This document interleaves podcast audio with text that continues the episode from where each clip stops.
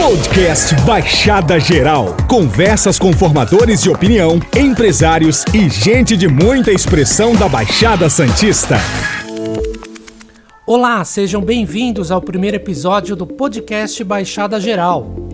O Baixada Geral é um podcast de grandes variedades de temas relacionados à região da Baixada Santista. São conversas com formadores de opinião, empresários e gente de muita expressão em nossa cidade e região.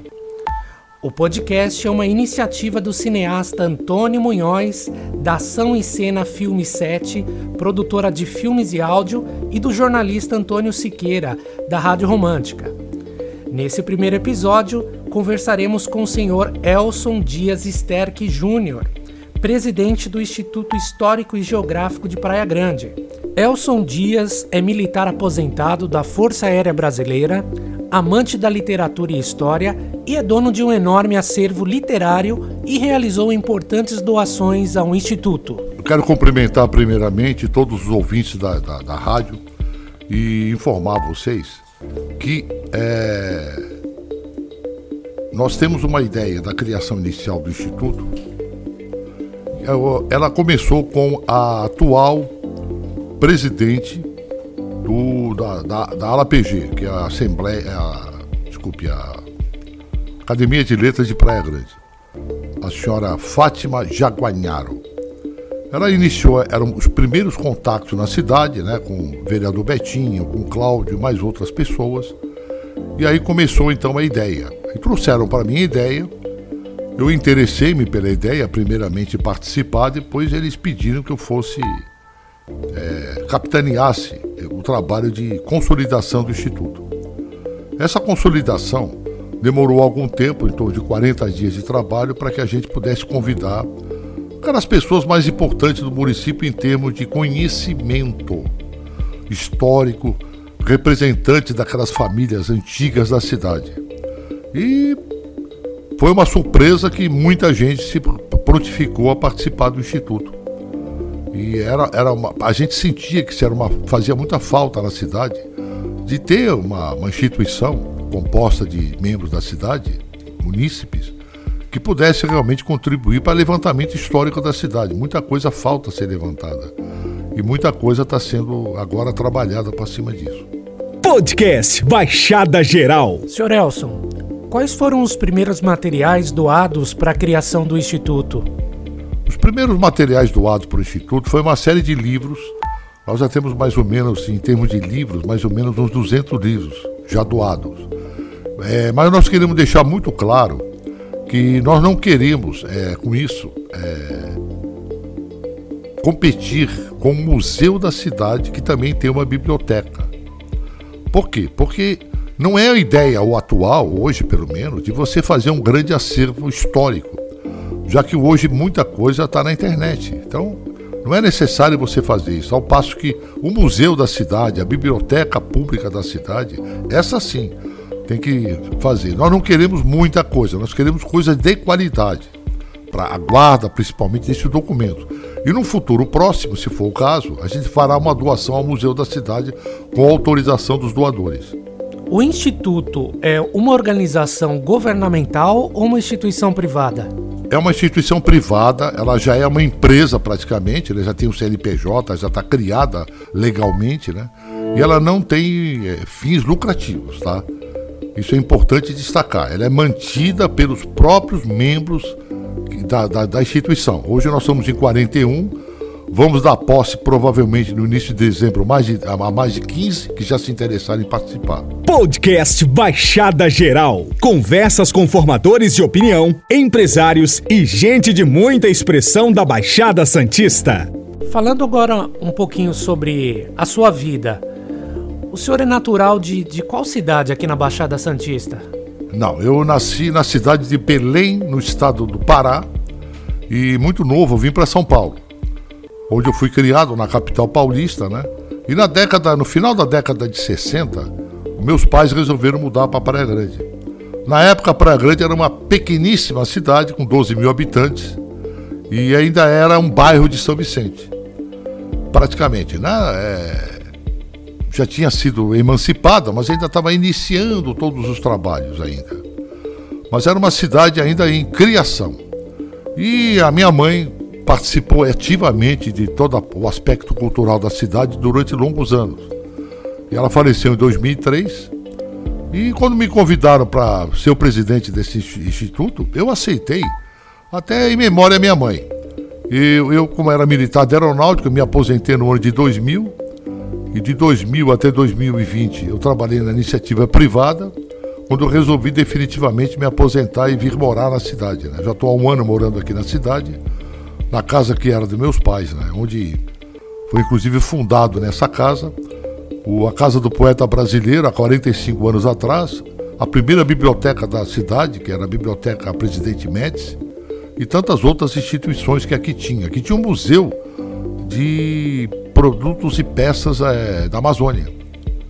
Então, em nome da família, eu resolvi capitanear esse, essa criação e a instituição. Qual foi o pontapé inicial para organizar o primeiro acervo do Instituto? A minha mãe era uma pessoa, era uma grande leitora.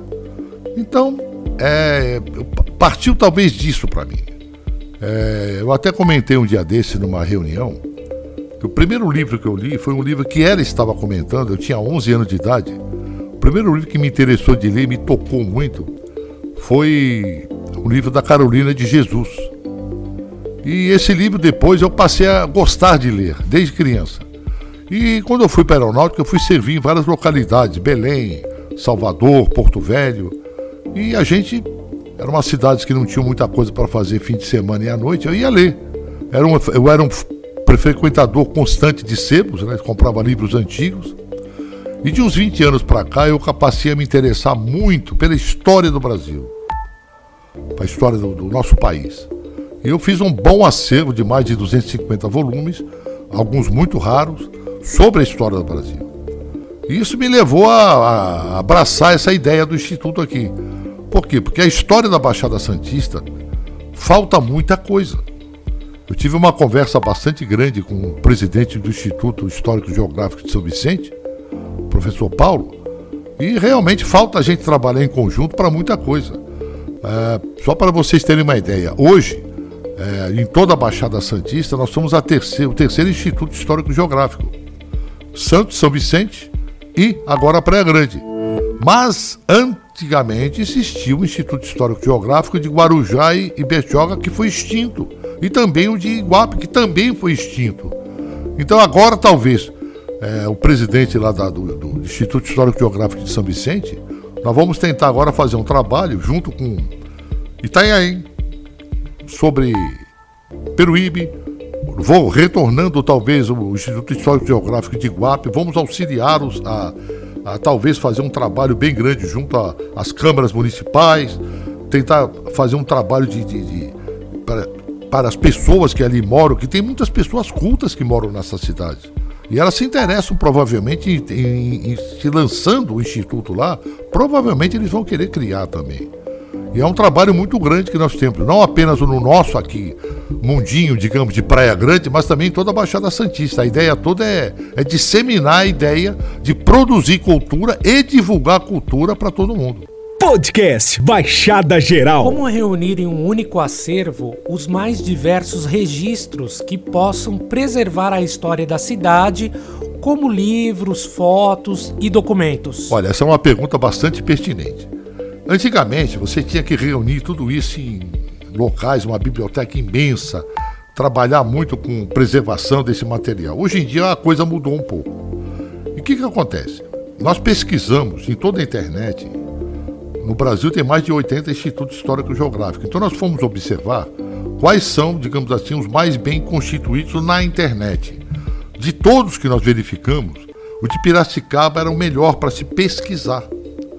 Então nós Estamos montando o nosso é, .org.com, né? Para que nós possamos fazer um site igual do, do Instituto Histórico Geográfico. Um local de pesquisa na internet, né? Exatamente. Onde vai ter o quê? Só para vocês terem uma ideia. No momento já tem lá 500 fotos antigas da cidade. Que as pessoas podem utilizar essas fotos para fazer diversos trabalhos e colocar em pesquisas também.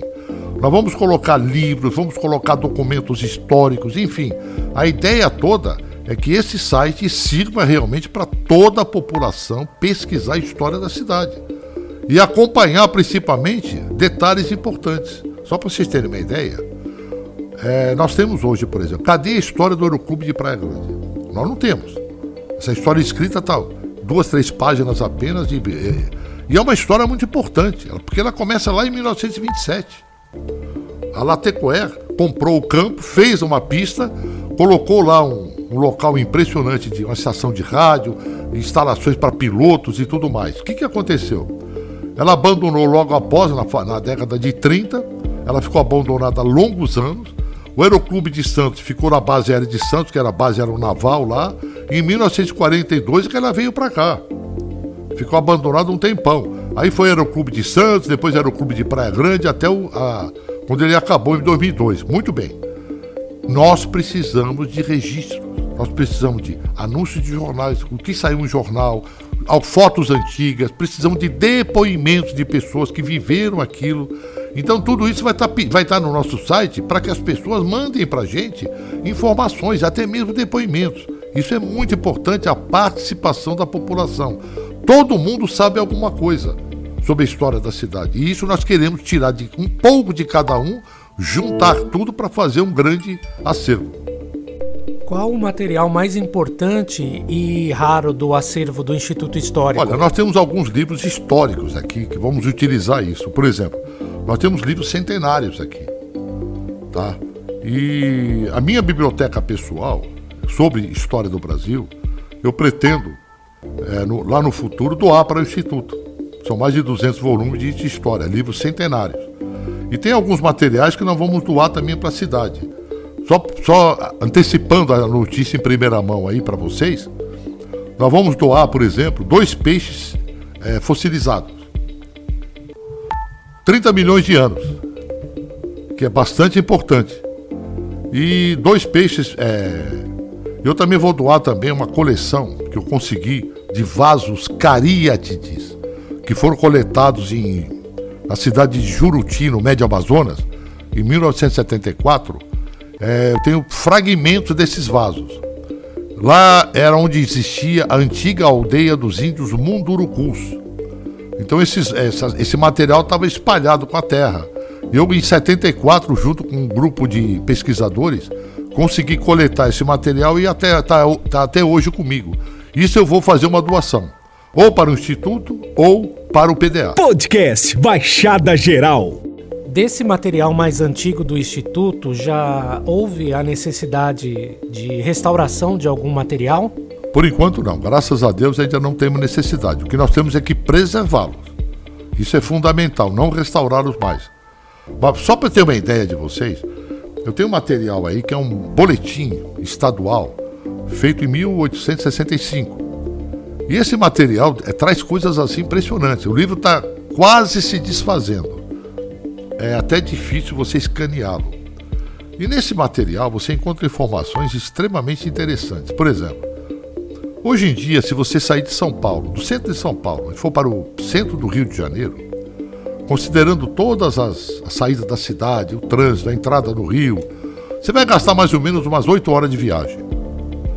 Então, nesse livro, você tem a informação, uma informação no mínimo interessante. Em 1865, você faria, fazia uma viagem de trem, Maria Fumaça, saindo do Rio às 6 horas da manhã e chegando em São Paulo às 6 horas da tarde, em 12 horas. É uma coisa incrível. Pô, há quantos anos atrás? Cento e pouco, quase 150 anos atrás, você conseguia fazer essa viagem. Isso, é de, isso não é de conhecimento de quase ninguém. Trem Maria Fumaça em 12 horas, Rio São Paulo. O, o próprio presidente, o próprio imperador Dom Pedro II fez essa viagem com a sua família. Podcast Baixada Geral. Conversas com formadores de opinião, empresários e gente de muita expressão da Baixada Santista. Senhor Elson, nós conversamos com a senhora Nereides, moradora do Canto do Forte, que curiosamente nos informou ter conhecido uma figura histórica da cidade, a dona Circe, avó da ex-vereadora Tatiana. Vamos ouvi-la? Oi, gente. Eu tive o prazer de conhecer a dona Circe. Na época, eu estava fazendo um trabalho sobre a, a Praia Grande, a criação da Praia Grande, a criação do Forte. E eu procurei a filha da dona Circe, que era voluntária lá no Palácio das Artes, e ela me deu o endereço da dona Circe, eu estive lá, tive o prazer de sentar na mesa, tomar café com essa mulher maravilhosa. A dona Circe escreveu um livro sobre a Praia Grande, sobre a criação do bairro do Forte. O pai dela, na época, comprou uma gleba de terras aqui no Forte, loteou doou uma parte para fazer a capela de Santa Matilde, que está até hoje ali no Forte. Santa Matilde, é, a Matilde era a mãe dele, então ele quis que a igreja fosse de Santa Matilde. A dona Circe me contou muitas histórias sobre a casa dos alemães, que é, foi a primeira casa aqui na Praia Grande, e eles chamavam de Casa dos Alemães e me contou muitas histórias, muitas coisas de como foi feito. O marido dela também foi uma pessoa muito importante aqui na. Ele inaugurou o cemitério aqui da Praia Grande também. O filho, infelizmente, quando teve a inauguração do cemitério, ela esteve lá com o filho dela e uma semana depois esse filho dela veio a falecer está sepultado. Tá o pai e o filho estão no cemitério aqui da Praia Grande. Quem quiser ir lá conhecer, são os túmulos bem ali na entrada. Então tem muita, muita coisa assim da Praia Grande. Leiam o livro da Dona Circe, que ela conta toda a história. Ela esteve na Praia Grande desde menina, desde criança que ela morou aqui e depois ela mudou, foi para outros lugares, voltou para cá. E ela conhece, ela sabia tudo, tudo, tudo sobre a Praia Grande. Neste livro, que eu já li, inclusive, ela me presenteou com um, e ela conta toda a história. Quem quiser saber da Praia Grande, é só ler este livro da Dona Circe que vai ficar bem informado. Baixada Geral, um podcast com a qualidade Romântica Rádios. O depoimento da dona Nereide foi muito interessante. Primeiro, por ela exaltar uma figura histórica da cidade. A dona Circe, ela, ela é depositária de grande parte da história da cidade. Ela assistiu a cidade nascer quase do zero, desde criança. Já que ela viveu toda a sua vida aqui dentro. E o seu pai, seu, o seu Sanches, ele tinha é, digamos assim, um protagonismo imenso na cidade. É ele foi uma das primeiras pessoas da cidade que falou sobre a, a emancipação do município. Ele lutou muito por isso. Ele lutou demais. E o marido dela, que também foram pessoas que protagonizaram aqui muitas coisas na cidade. Criaram, ajudaram a criar a cidade, fizeram a história da cidade. E legou ao seu, aos seus filhos principalmente a Sueli, que é hoje a vice-presidente do Instituto Histórico Geográfico da Praia Grande, trabalha há quase há mais de 15 anos lá no PDA, como voluntária, e ela tem um conhecimento profundo também de toda a parte histórica da cidade. A Dona Cici doou, a família dela, né, grande parte do material histórico que está lá no museu. Ela tem é, doou documentos importantíssimos que estão lá à disposição do público e dos estudantes das pessoas que interessam em produzir história à disposição lá. Ela é uma pessoa incrível, ela. Nereides, parabéns aí pelo, pelo, por exaltar essa figura tão importante na cidade. E principalmente a sua filha, a Sueli e a sua neta, que é a Tatiana, que foi vereadora aqui também. O senhor comentou sobre a senhora Sueli Toschi, que é vice-presidente do Instituto Histórico aqui de Praia Grande. Além dela, quais são os outros principais membros e parceiros do Instituto? Bom, nós temos inúmeros membros. Aqui, pessoas importantíssimas que fizeram a cidade, né? advogados, é, historiadores, geógrafos, jornalistas, enfim. É, tem uma extensa relação. Essa relação vai estar disponível no nosso site das pessoas membros. São os membros fundadores e tem os membros participantes também, tá? Que, tem, fizeram trabalhos magníficos para a cidade. Tem, nós temos um membro é, do Instituto, que é o Porto Aprendiz, que é o diretor de lá, que é o Rafael Silva, que fez um trabalho magnífico na internet de filmes sobre a, as curiosidades daqui da região e a parte histórica da cidade. E com relação a, a parcerias, toda e qualquer parceria a gente vai poder fazer a partir do momento que o Instituto completar três anos, para ele poder ser definido como entidade de, pública, né? Porque aí eu posso requerer parcerias para poder receber alguma verba para fazer alguma pesquisa, alguma coisa. Podcast Baixada Geral. Qualquer pessoa pode colaborar ou participar das atividades do Instituto Histórico? Sim, qualquer pessoa pode colaborar ou participar das atividades do Instituto. É, a colaboração para nós é fundamental. A pessoa pode querer colaborar com algum tema. Então, no próprio site, nós vamos ter, a partir acho que de, do início de meados de novembro, que vai estar já ativo, nós vamos estar temas, os temas que nós vamos se dedicar. Então, são inúmeros os temas que a gente vai se dedicar. Vou dar um exemplo para você. O caminho indígena, que tem aqui perto do Portinho, que nós queremos trabalhar com ele. A história do Aeroclube de Praia Grande. Então, são vários os temas que nós vamos colocar, que nós vamos estudar. Esse estudo vai ser necessário que as pessoas colaborem, mandando fotos, mandando depoimentos, mandando documentos, artigos de jornais, enfim. Então nós precisamos, não apenas queremos, nós precisamos que a, que a comunidade praia-grandense e até mesmo fora da cidade participe das atividades do Instituto, sim. Como as pessoas não associadas podem entrar em contato com o Instituto? Os não associados que queiram entrar em contato eles podem entrar através do nosso, do nosso site, que vai estar disponível provavelmente em meados de novembro, pedindo uma reunião, tá? E, ou participar das nossas reuniões quinzenais, que vão se começar praticamente a partir de dezembro. Teremos reuniões quinzenais em que as pessoas podem vir aqui na sede provisória e colocar, fazer as suas colocações. E quem sabe até entrar como membro participante do Instituto, porque é sem distinção, nós não temos distinção. Quem quer, quiser participar não é, uma, não é uma seita secreta. Muito pelo contrário, a gente quer a participação de muita gente da cidade. É só assim que a gente vai conseguir fazer a história da cidade de uma forma bem feita. Eu conversei com o senhor Elson Dias, presidente do Instituto Histórico e Geográfico de Praia Grande, e gostaria que o senhor desse as suas considerações finais. Ótimo. Eu queria agradecer aos ouvintes aí que nos escutaram e dizer acima de tudo uma coisa. O Instituto Histórico Geográfico é, ele tem uma, uma visão da história é, um pouco diferenciada daquilo que se conhece. A própria história, ao longo dos anos, ela vai mudando. Quando novos fatos são descobertos, quando novas evidências são descobertas, e a história ela é dinâmica, ela não para, ela não para de se movimentar. E isso é muito bom. São poucas é, versões que você pode dizer como definitivas.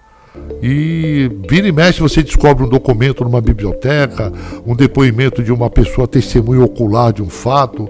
A história é isso. E nós queremos exatamente é, trabalhar o grande paradoxo da história. Vou dar um exemplo pequeno para vocês. Por exemplo, nós, nós sabemos que a, a, a, fortaleza de Itaipu foi bombardeada na Revolução Constitucionalíssima de 32. Ok. Lá, várias versões dão dois aviões, outras dão três aviões, quatro aviões, cinco aviões, seis aviões, sete aviões. É um monte de avião que você não sabe. Afinal, onde é que está a verdade dessa história? Nós temos histórias aqui impressionantes que ainda não foram discutidas ainda. Tem que sentar. A história, por exemplo, dos fortes. Aqueles fortes que tem lá em Bertioga. Um fala que o forte que está do lado de Bertioga é o primeiro, outros falam que é o do São Felipe do lado de cá de Guarujá. Cadê as evidências reais? Hans Staden tem uma estátua dele no outro forte, mas, mas peraí, ele não estava no outro forte, ele estava no forte do lado de cá, de São Felipe. Então a gente fica uma, fica uma coisa muito complexa. Então tem que sentar e discutir todos os portos da região, os portos antigos, onde estão, o que eram. Uns dizem que o Porto do Rei ficava lá no atual Portinho. Outro já disse que o Porto do Rei ficava aqui no Boqueirão da Praia Grande. Afinal de contas, onde está a verdade? Queremos então trabalhar isso, discutir, fazer um fórum de discussão Isso que é importante na história. Então precisamos da colaboração de todo mundo. O nosso grupo vai estar formando uma equipe, provavelmente ah, no início agora, talvez no dia 11 de novembro, nós vamos fazer uma visita de apresentação ao Instituto Histórico Geográfico de São Paulo e tentar ver lá tudo que eles podem nos servir para fazer as nossas pesquisas imediatas. Vai ter uma relação das pesquisas imediatas no nosso site a partir do dia 15 de novembro. E muito obrigado a todos pela, pela audição. Você ouviu Baixada Geral, um podcast com a qualidade Romântica Rádios.